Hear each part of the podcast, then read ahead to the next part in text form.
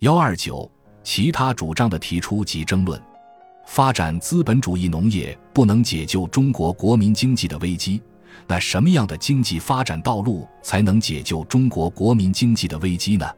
袁聘之认为，解救中国国民经济的危机的唯一正确的道路是发展民族工业。就此而论，他认为吴景超等人主张繁荣都市、以工立国，尽快实现经济的工业化，这没有错。他们的错误主要在主张中国民族工业建设应追踪欧美，走向资本主义道路，而没有看到资本主义经济到现在已经自身发生不能解决的矛盾，已经腐朽到不能继续存在的程度，已经走向死亡的道路了。在此种情况下，中国如果还要走资本主义经济的道路，既无必要也没可能，因为一则时代已经过去，二则在帝国主义经济侵略的环攻中自由的。自生的、散漫的、无计划、无组织的经济建设，绝不能与帝国主义经济对抗而迅速的发展起来。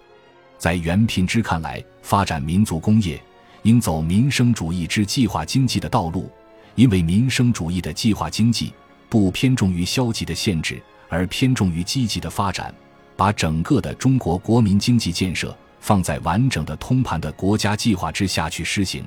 这样能使人民与政府合作，群策群力，把中国国民经济建设起来。幺二九，其他主张的提出及争论。发展资本主义农业不能解救中国国民经济的危机，那什么样的经济发展道路才能解救中国国民经济的危机呢？袁聘之认为，解救中国国民经济的危机的唯一正确的道路是发展民族工业。就此而论。他认为吴景超等人主张繁荣都市、以工立国，尽快实现经济的工业化，这没有错。他们的错误主要在主张中国民族工业建设应追踪欧美，走向资本主义道路，而没有看到资本主义经济到现在已经自身发生不能解决的矛盾，已经腐朽到不能继续存在的程度，已经走向死亡的道路了。在此种情况下，中国如果还要走资本主义经济的道路，既无必要。也没可能，因为一则时代已经过去，二则在帝国主义经济侵略的环宫中自由的、自生的、散漫的、无计划、无组织的经济建设，绝不能与帝国主义经济对抗而迅速的发展起来。在袁品之看来，发展民族工业应走民生主义之计划经济的道路，因为民生主义的计划经济不偏重于消极的限制，而偏重于积极的发展。把整个的中国国民经济建设放在完整的通盘的国家计划之下去施行，这样能使人民与政府合作，群策群力，把中国国民经济建设起来。幺二九，其他主张的提出及争论。发展资本主义农业不能解救中国国民经济的危机，那什么样的经济发展道路才能解救中国国民经济的危机呢？袁聘之认为。解救中国国民经济的危机的唯一正确的道路是发展民族工业。就此而论，他认为吴景超等人主张繁荣都市、以工立国，尽快实现经济的工业化，这没有错。他们的错误主要在主张中国民族工业建设应追踪欧美，走向资本主义道路，而没有看到资本主义经济到现在已经自身发生不能解决的矛盾。已经腐朽到不能继续存在的程度，已经走向死亡的道路了。在此种情况下，中国如果还要走资本主义经济的道路，既无必要也没可能，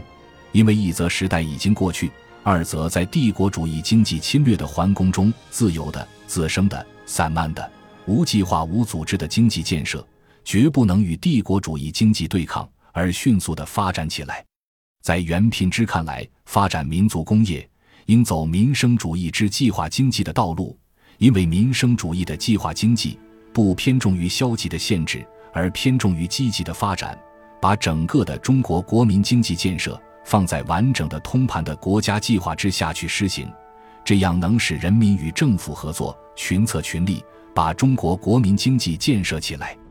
幺二九，其他主张的提出及争论。发展资本主义农业不能解救中国国民经济的危机，那什么样的经济发展道路才能解救中国国民经济的危机呢？袁聘之认为，解救中国国民经济的危机的唯一正确的道路是发展民族工业。就此而论，他认为吴景超等人主张繁荣都市，以工立国，尽快实现经济的工业化，这没有错。他们的错误主要在主张中国民族工业建设应追踪欧美，走向资本主义道路，而没有看到资本主义经济到现在已经自身发生不能解决的矛盾。已经腐朽到不能继续存在的程度，已经走向死亡的道路了。在此种情况下，中国如果还要走资本主义经济的道路，既无必要也没可能，因为一则时代已经过去，二则在帝国主义经济侵略的环攻中，自由的、自生的、散漫的、无计划、无组织的经济建设，绝不能与帝国主义经济对抗而迅速的发展起来。在袁品之看来，发展民族工业。应走民生主义之计划经济的道路，因为民生主义的计划经济不偏重于消极的限制，而偏重于积极的发展，把整个的中国国民经济建设放在完整的通盘的国家计划之下去施行，这样能使人民与政府合作，群策群力，把中国国民经济建设起来。幺二九，其他主张的提出及争论。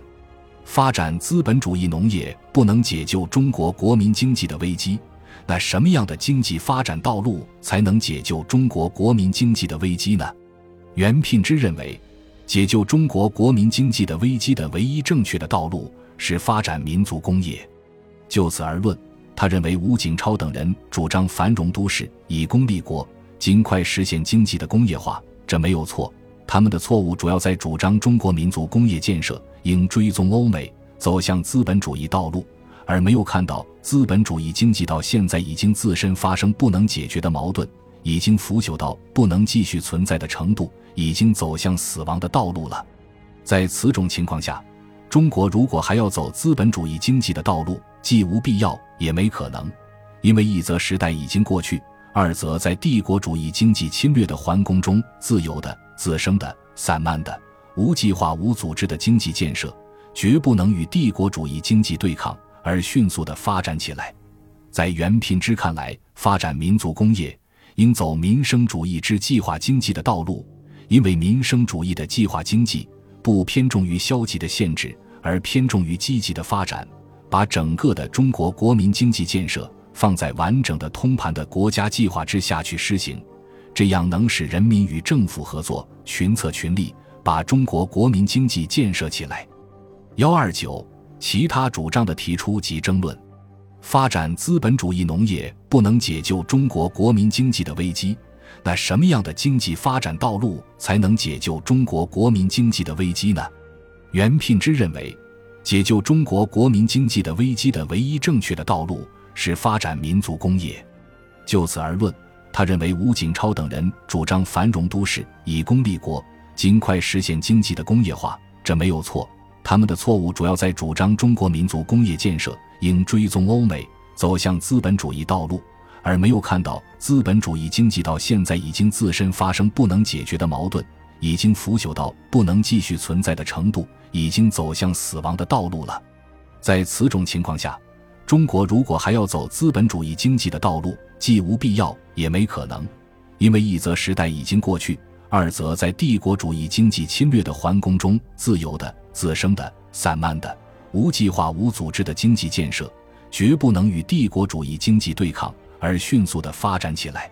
在袁品之看来，发展民族工业应走民生主义之计划经济的道路，因为民生主义的计划经济不偏重于消极的限制，而偏重于积极的发展。把整个的中国国民经济建设放在完整的通盘的国家计划之下去施行，这样能使人民与政府合作，群策群力，把中国国民经济建设起来。幺二九，其他主张的提出及争论。发展资本主义农业不能解救中国国民经济的危机，那什么样的经济发展道路才能解救中国国民经济的危机呢？袁聘之认为。解救中国国民经济的危机的唯一正确的道路是发展民族工业。就此而论，他认为吴景超等人主张繁荣都市，以工立国，尽快实现经济的工业化，这没有错。他们的错误主要在主张中国民族工业建设应追踪欧美，走向资本主义道路，而没有看到资本主义经济到现在已经自身发生不能解决的矛盾，已经腐朽到不能继续存在的程度，已经走向死亡的道路了。在此种情况下，中国如果还要走资本主义经济的道路，既无必要也没可能，因为一则时代已经过去，二则在帝国主义经济侵略的环攻中，自由的、自生的、散漫的、无计划、无组织的经济建设，绝不能与帝国主义经济对抗。而迅速地发展起来，在袁品之看来，发展民族工业应走民生主义之计划经济的道路，因为民生主义的计划经济不偏重于消极的限制，而偏重于积极的发展，把整个的中国国民经济建设放在完整的通盘的国家计划之下去施行，这样能使人民与政府合作，群策群力，把中国国民经济建设起来。本集播放完毕，感谢您的收听，喜欢请订阅加关注，主页有更多精彩内容。